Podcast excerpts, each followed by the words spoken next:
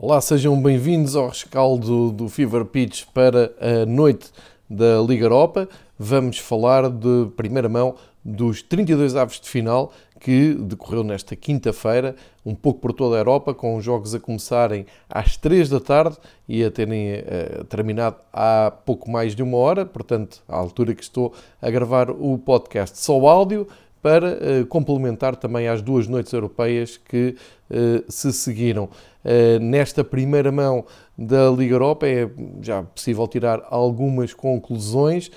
há equipas que já encaminharam o seu apuramento, mas há algumas surpresas a destacar e muito equilíbrio em várias eliminatórias, que tornando esta, esta prova mais interessante do que nos anos eh, em que a Liga Europa não dava como prémio a entrada da Liga dos Campeões. Isso nota-se mais Uh, com a força das equipas que vêm do top 5 de campeonatos europeus uh, e, vê-se que há aqui um levar muito a sério da prova por parte das equipas que, principalmente aquelas que veem mais difícil o acesso à Liga dos Campeões por via do campeonato e, portanto, um, apostam forte na, neste formato da Liga Europa.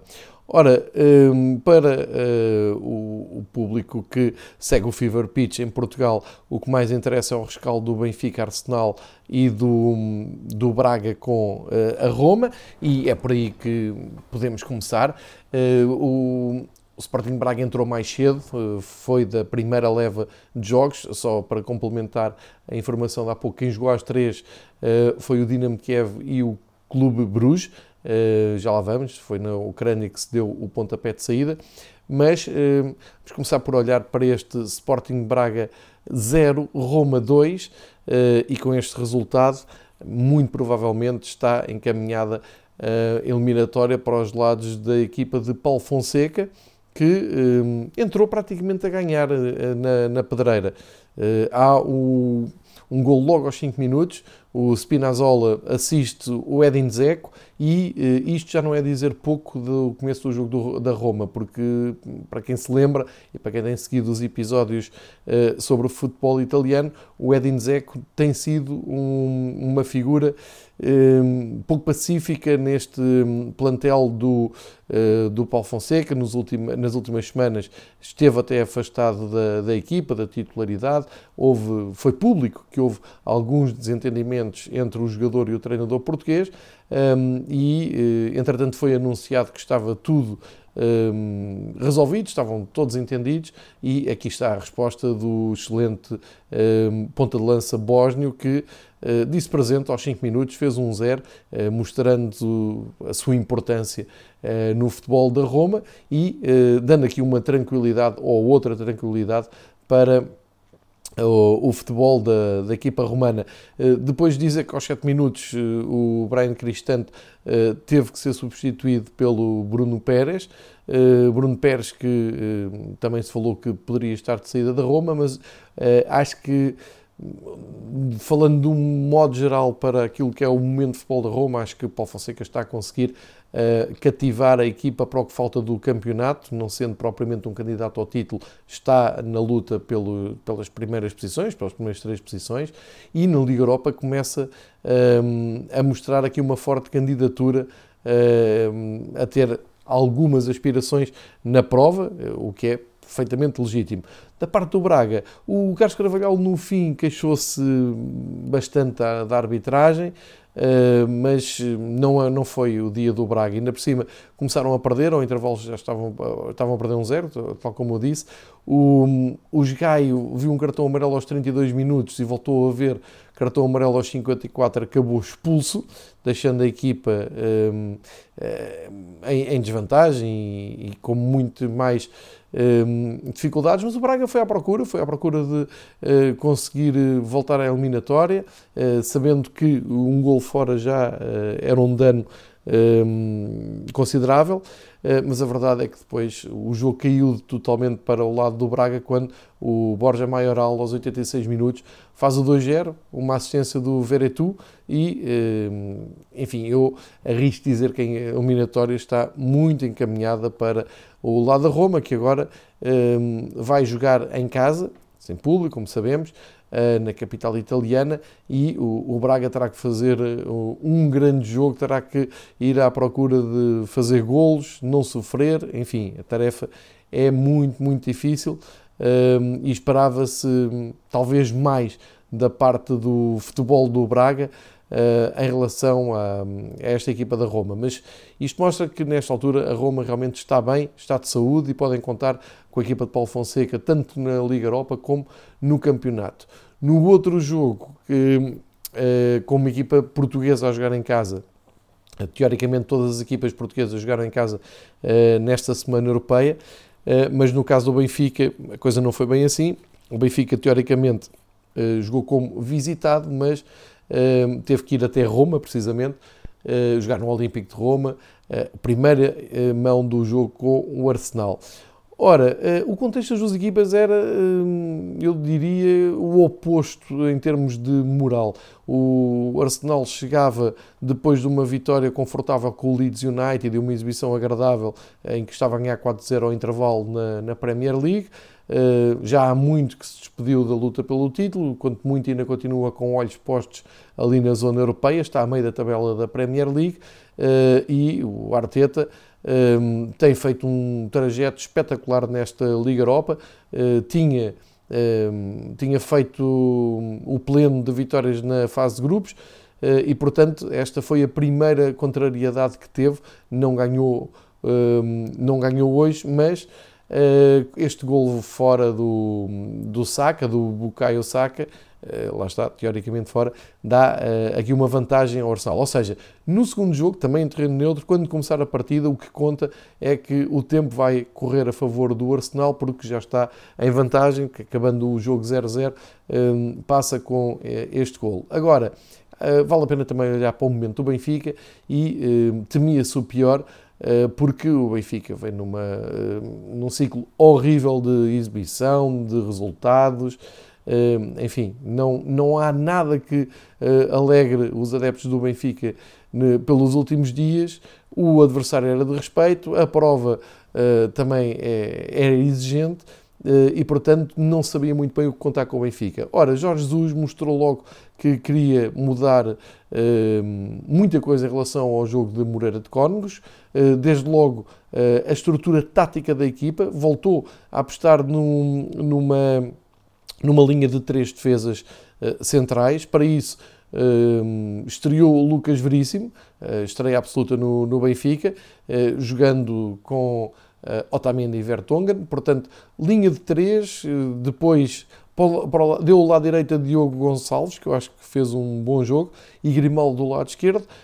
Entregando depois aquele corredor central a Weigl, a jogar à frente dos defesas, já bem habituado àquele lugar, depois Adel apto como mais dinamizador de jogo, Pizzi eh, a aparecer eh, de um lado, Luca Waldschmidt mais próximo do, eh, do Darwin Nunes eh, e assim eh, foi, eu, eu, diria que foi claramente para estancar eh, o futebol do, do Arsenal, ou seja, o que Jorge Jesus aqui fez foi ter a certeza jogar pelo seguro eh, e, e, mostrar que eh, o Benfica poderia dar alguma segurança defensiva. Isso correu bem, apesar de muita posse bola do Arsenal na primeira parte. Há ali uma altura do jogo em que o Benfica dá um murro na mesa e também eh, procura propositadamente eh, posse de bola, muitos passos, um, aquele carrossel de passes eh, que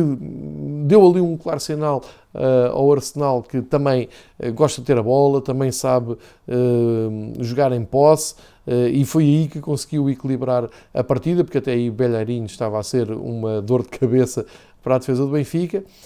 E o 0-0 ao intervalo até acaba por ser algo motivador, isto claro está, tendo em conta as expectativas de uma equipa e de outra antes do jogo. Depois, na segunda parte, uh, o Benfica mais solto, mais confiante, uh, menos pressionado. Uh, chega ao, ao golo num raro penalti esta época, como sabe, o Benfica não tem penaltis na Liga e até se um, até os adeptos Benfica não viram um piso e partir para a bola, até veio à cabeça aqueles falhanços no ano passado na marca de grande penalidade, mas Pizzi bateu bem para o lado direito, bateu o Bernlene, fez um zero. Pena que o Benfica não tenha sequer eh, saboreado essa vantagem, não tenha redimensionado o seu objetivo no jogo, porque Uh, Percebeu-se que o Arsenal rapidamente ia acercar-se da baliza de Elton Leite, também aqui uma novidade, Elton parece ter ganho a titularidade Odisseias, Jorge Jesus explicou que o Elton voltou melhor daquele surto de Covid e por isso agarrou a oportunidade, foi esta a explicação do treinador do Benfica. O golo do Arsenal, é verdade que uh, é uma jogada feliz, há ali uns ressaltos, mas o Bukayo Saka aproveita o cruzamento do Cédric Soares, faz um a um, um, e assim ficou o, o jogo. Depois o Rafa ainda tem ali uma, uma jogada muito interessante que poderia ter uh, dado golo. Um, também o Arsenal uh, foi à procura de fazer um gol que deixasse mais seguro para a segunda volta, mas o empate aceita-se perfeitamente. Uh, acho que no fim da noite o Arsenal eh, sai contente porque teoricamente já está em vantagem com este gol fora e acho que a equipa do Benfica também sai, não diria contente, mas aliviada uh, por ter dado uma, uma imagem digna na Europa. E agora fica tudo em aberto para o jogo da segunda mão, outra vez em terreno neutro.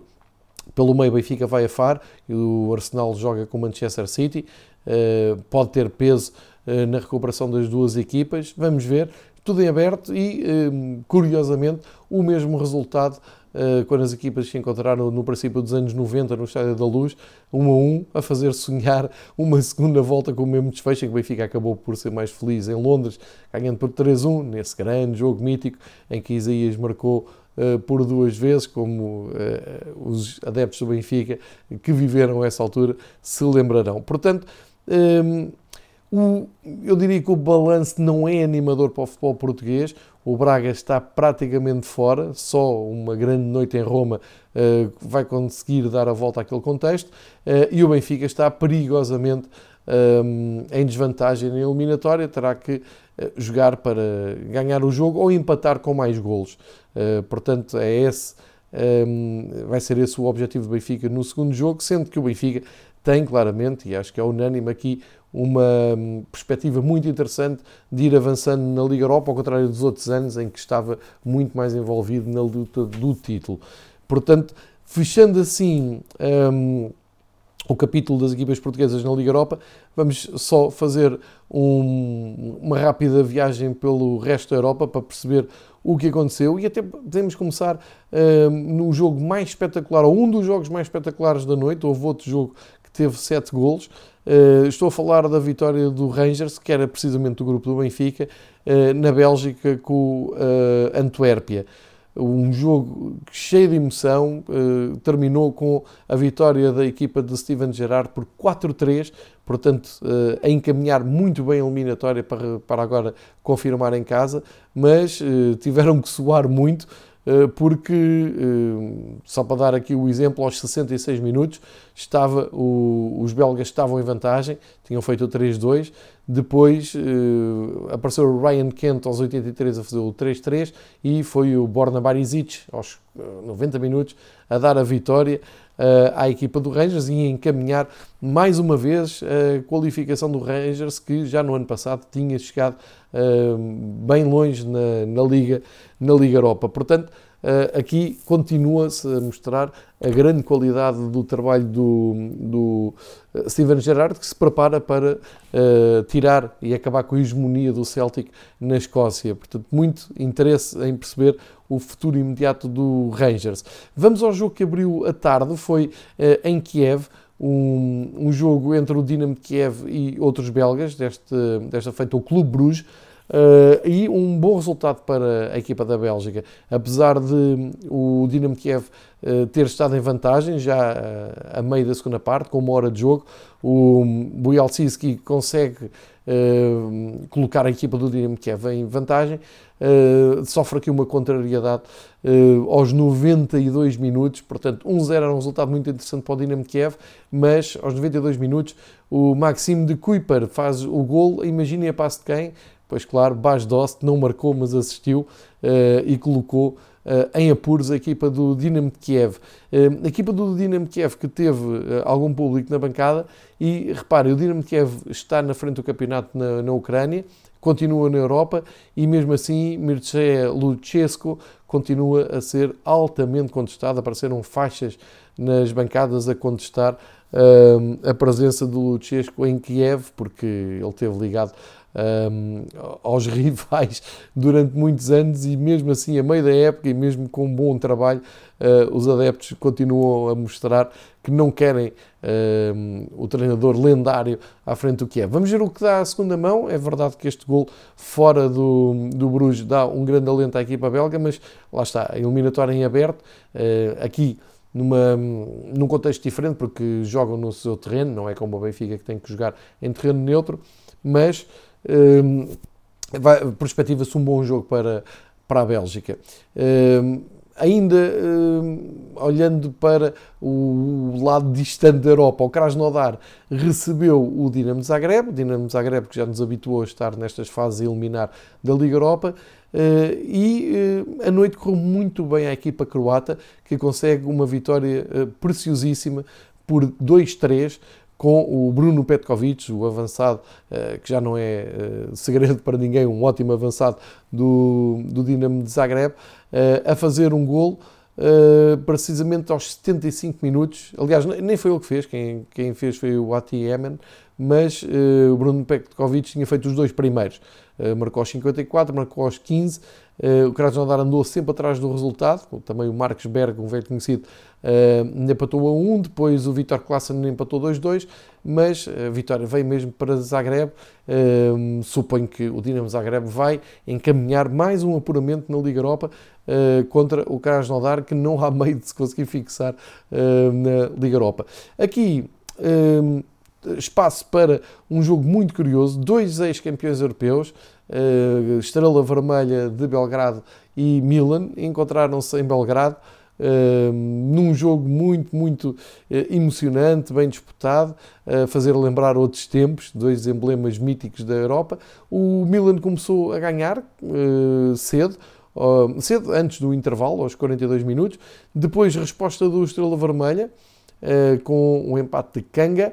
E o Teo Hernanes, que foi o melhor em campo, do lado do Milan, faz o 2-1 aos 101 minutos, mas eh, aos 93, um último folgo do, do Estrela Vermelha, o, o Pavkov faz um gol exatamente a passe de Kanga, que foi o melhor jogador em campo, uh, e deixa a eliminatória pelo menos em aberto. Fica 2-2, agora o Estrela Vermelha tem que sonhar uh, com uma noite perfeita no São Ciro uh, e tentar uma vitória por 1-0. Uh, que seria suficiente para passar. Não vai ser fácil, mas pelo menos deixou aqui uh, um ar de muita dignidade neste reencontro com grandes clubes de, e, o reencontro também de Belgrado com as grandes noites europeias, infelizmente sem público.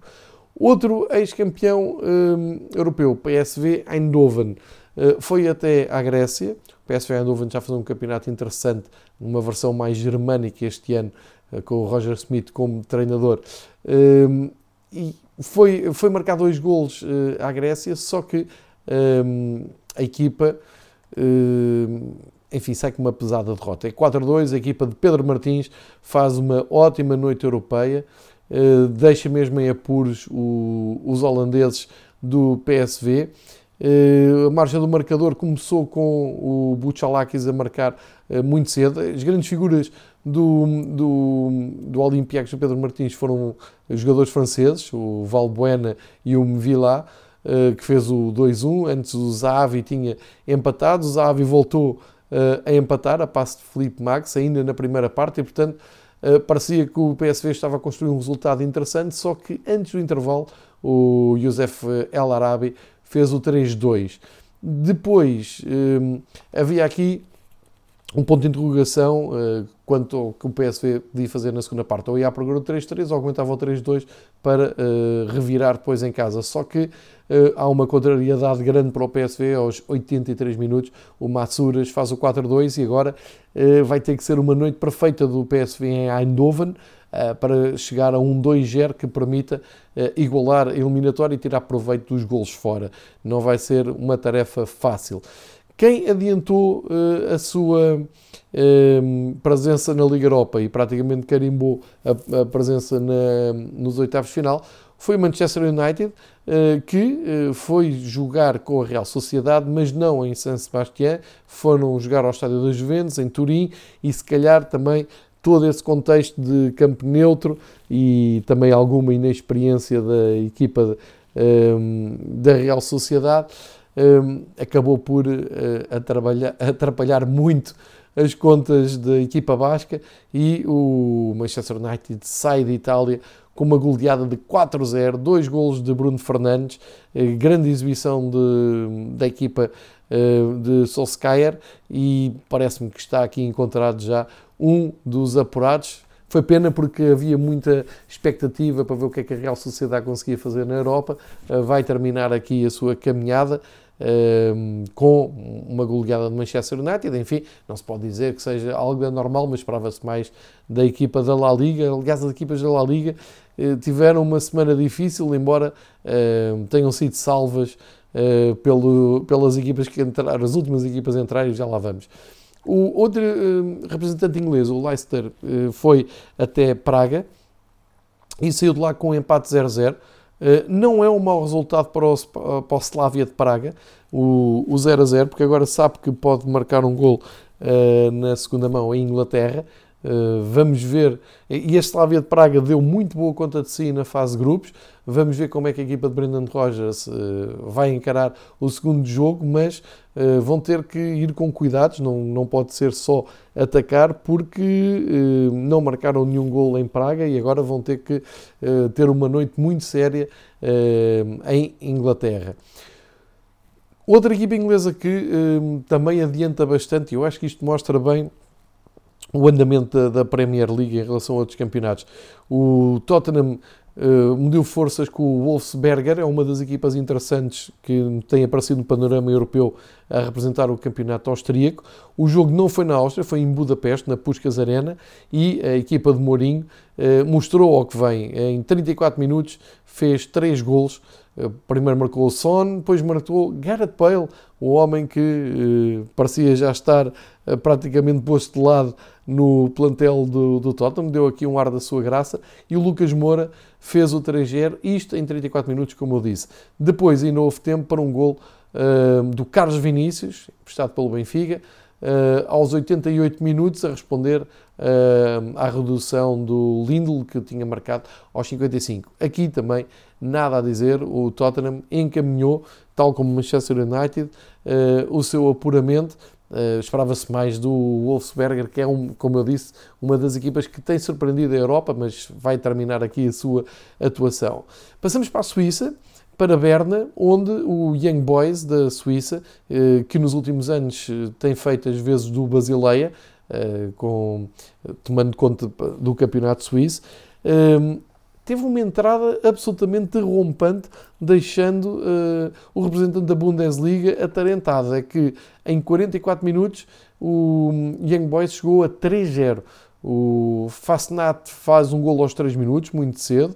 Depois o Siabacho faz aos 19 o 2-0 e o Elia faz o 3-0 aos 44 minutos. Ou seja, intervalo estava 3-0 para a equipa do Young, Boys. Do outro lado, o Bayer Leverkusen uh, tinha que se fazer à vida uh, e foi isso que fez na segunda parte. Uh, foi à procura do, de uma recuperação, contou com um Patrick Schick inspirado, rapidamente, em 3 minutos, aos 49 e aos 52, reduziu de 3-1 para 3-2, ou melhor, de 3-0 para 3-2. Eh, e aí deixava já a equipa numa situação muito mais interessante na eliminatória. Mesmo assim, não tirou o pé do acelerador e foi à procura do 3-3 que apareceu aos 68 minutos com o gol do Moussa Diaby. Eh, e aí sim já punha o Leverkusen numa recuperação extraordinária e em vantagem na, na eliminatória. Só que aos 89 minutos, novamente o Sibacho, que foi o melhor jogador em campo, faz o 4-3, dando alguma justiça também uh, e premiando aquela primeira parte de sonho dos suíços e a verdade é que o Young Boys vai em vantagem a Leverkusen. É uma vantagem muito curta. O Leverkusen sabe marcando um gol fica logo em vantagem na eliminatória, mas grande, grande imagem que passou o Young Boys aqui do Campeonato Suíço eh, e, portanto, um dos bons jogos da noite com os tais sete golos. Eu há pouco falei da desilusão que têm sido as equipas espanholas. Pois bem, o Granada salvou a honra do convento, não, não esteve sozinho, o Villarreal, como vamos ver a seguir também, mas uh, aqui a, um, a tarefa do Granada era muito exigente.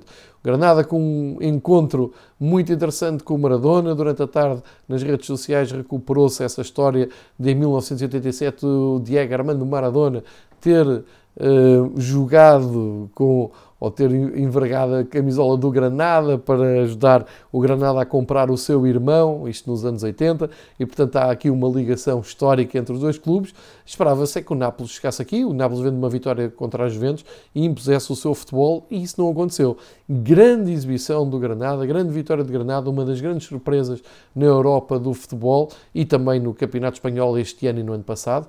Gol do Herrera, Engel Herrera e também do Kennedy, isto em 3 minutos, aos 19 e aos 21 minutos o Granada resolveu o jogo praticamente. Um, o Kennedy até foi mesmo o melhor em campo e uh, o Nápoles sai de Espanha sem marcar nenhum gol. Vai ter uma tarefa muito difícil uh, no, no estádio uh, Diego Armando Maradona, em Nápoles. vai ter que ganhar por 2-0 para, empatar a eliminatória e por 3-0 por passar, sendo que o Granada está habituado um, a bater-se em grandes estádios contra grandes equipas pela sua experiência na La Liga. E esta eh, foi mesmo uma das exceções que confirmou um, a queda dos grandes clubes de Espanha esta semana nas provas europeias. Um confronto muito interessante aconteceu em França, com o Lille, que anda a lutar pelo título em França, e o Ajax, que vem parar esta eh, Liga Europa com aspirações, como é evidente. E o Lille esteve muito perto de ganhar, o jogo estava 0-0 ao intervalo. Na segunda parte, o Timothy Weah fez o 1-0, portanto, já uh, a caminhar para o fim da, da partida, mas no último folgo e no último assalto de resistência do Ajax, apareceu um penalti para Dusan Tadic, que não falhou, e logo a seguir o Brian Broby faz aos 89 minutos 2-1, uma pena porque o Lille tinha feito uh, e tem feito uma campanha muito interessante nesta Liga Europa, ia, uh, tudo indicava com vantagem para Amsterdão, mas de repente viu uh, a reviravolta no marcador e agora uh, vai ter muita dificuldade em Amsterdão para uh, conseguir ganhar. Ou seja, vai ter que fazer pelo menos dois golos uh, na Holanda e parece-me que é uma, uma tarefa difícil. Eu não direi impossível, não fecha a eliminatória, porque o Lille pode perfeitamente fazer aquilo que o Ajax fez na ponta final, mas claro favoritismo para o Ajax a partir daqui. Outro treinador português em ação, o Luís Castro, foi com o seu Shakhtar Donetsk uh, numa difícil viagem a Tel para jogar com o Maccabi uh, e também saiu sem uh, grandes problemas desta deslocação. o Alan Patrick faz o primeiro gol na primeira parte, deixa o Shakhtar em vantagem e depois o Fernando TT, aos 92 minutos, confirma o disparado do TT faz o 2-0 com a assistência do Fernando uh, fecha o marcador em 2-0 e encaminha completamente a presença do Shakhtar na, na próxima fase, à semelhança do que tinha feito no ano passado, uma boa temporada europeia, é isso que espera da equipa ucraniana. E portanto aqui não se esperam grandes novidades na segunda mão. Outro grande jogo e com desfecho muito inesperado, o representante da Bundesliga, o Offenheim, ehm, foi até à Noruega jogar com o Molde e como tinha dito aqui o Marcos na segunda-feira, era uma tarefa mais, eh, eh, adivinhava-se mais fácil porque o Molde está sem jogar no seu campeonato, o campeonato está parado, eh, só que aconteceu uma ponta final dos noruegueses inesperada. Parecia que a eliminatória ia ficar resolvida cedo, o Munas Dabur fez cedo o primeiro gol aos 8 minutos, bisou aos 28, uh, eh, houve ali resposta pelo Ellingson do molde aos 41, mas em cima do intervalo aos 48 minutos o, Baumgartner faz o 3-1. Ou seja, parecia estar resolvido não só o jogo, até a eliminatória ao intervalo. Mas a verdade é que uh, houve uma segunda vida do Molde e entre o minuto 70 e 74 recuperaram para 3-3. Uh, o, o terceiro gol do, do Molde deixa tudo empatado, é verdade com vantagem do Offenheim, mas muita curiosidade para ver como é que vai ser esta segunda mão, porque parecia tudo absolutamente encaminhado para o Offenheim e não é bem assim. Portanto, uh, muitos elogios e nota muito positiva para o representante da Noruega, o Molde, nesta difícil tarefa de jogar contra o Offenheim. Uh, fechamos com uh, a outra equipa espanhola que acabou por salvar a honra do convento espanhol nesta semana de futebol europeu. O Villarreal comandado por um homem que sabe tudo sobre como ganhar a Liga Europa, o Ney Emery, foi até à Áustria para um difícil encontro com o Red Bull de Salzburgo. Sabe-se do potencial de, do Salzburgo dos últimos anos. Basta lembrar que foi de lá que saiu, por exemplo, o Haaland. Uh, e uh, havia muita curiosidade para ver como é que ia ser este encontro entre o, o projeto interessante do, do Salzburgo e o Villarreal, que tem uma equipa experiente, que também está tranquila na La Liga, está equilibrada com o Nayameri, e a verdade é que o Villarreal levou a melhor. Paco Alcácer inevitavelmente apareceu Uh, aos 41 minutos e redimiu-se de um penalti falhado aos 29. Uh, portanto, não, não ficou afetado com esse falhanço à meia hora de jogo. Deu a vantagem ao, ao, à equipa de Unai Emery uh, para depois, aos 71 minutos, Uh, dar ali um grande conforto, não só no jogo, mas também na eliminatória. O Moreno descobriu o Fernando Ninho, que fez o 2-0 e uh, praticamente uh, sentenciou uh, esta eliminatória. Muito dificilmente o Villarreal, agora em casa, submarino amarelo, vai deixar escapar este, este apuramento e, portanto, uma má noite para as equipas da, da Áustria, uh, que vão ter que esperar mais uma época para irem mais longe nas provas europeias. É este o, o retrato do, desta primeira noite da Liga Europa em 2021. Uh, espero que tenha sido um resumo eh, que elucide as possibilidades das equipas que estão mais encaminhadas e as outras que têm menos eh, probabilidade de seguir em frente. Fica tudo em aberto então para eh, a segunda mão. Cá voltaremos para fazer o balanço dos jogos daqui a uma semana e já para analisar e comentar os respectivos apuramentos das equipas para os oitavos de final da Liga Europa. Foi mais um balanço do Fever Pitch Futebol Europeu. Eh, para a semana voltamos com mais Liga dos Campeões e mais Liga Europa. E uh, amanhã, no habitual, habitual, horário de gravação, para quem quiser seguir uh, a sessão no YouTube que é aberta, vamos voltar com o futebol francês e o Patrick para uh, também explicar-nos o comportamento dos franceses na, na Europa e o andamento da Ligue 1, na, onde o PSG luta com Lille e Lyon. Muito obrigado por nos ouvirem. Até à próxima.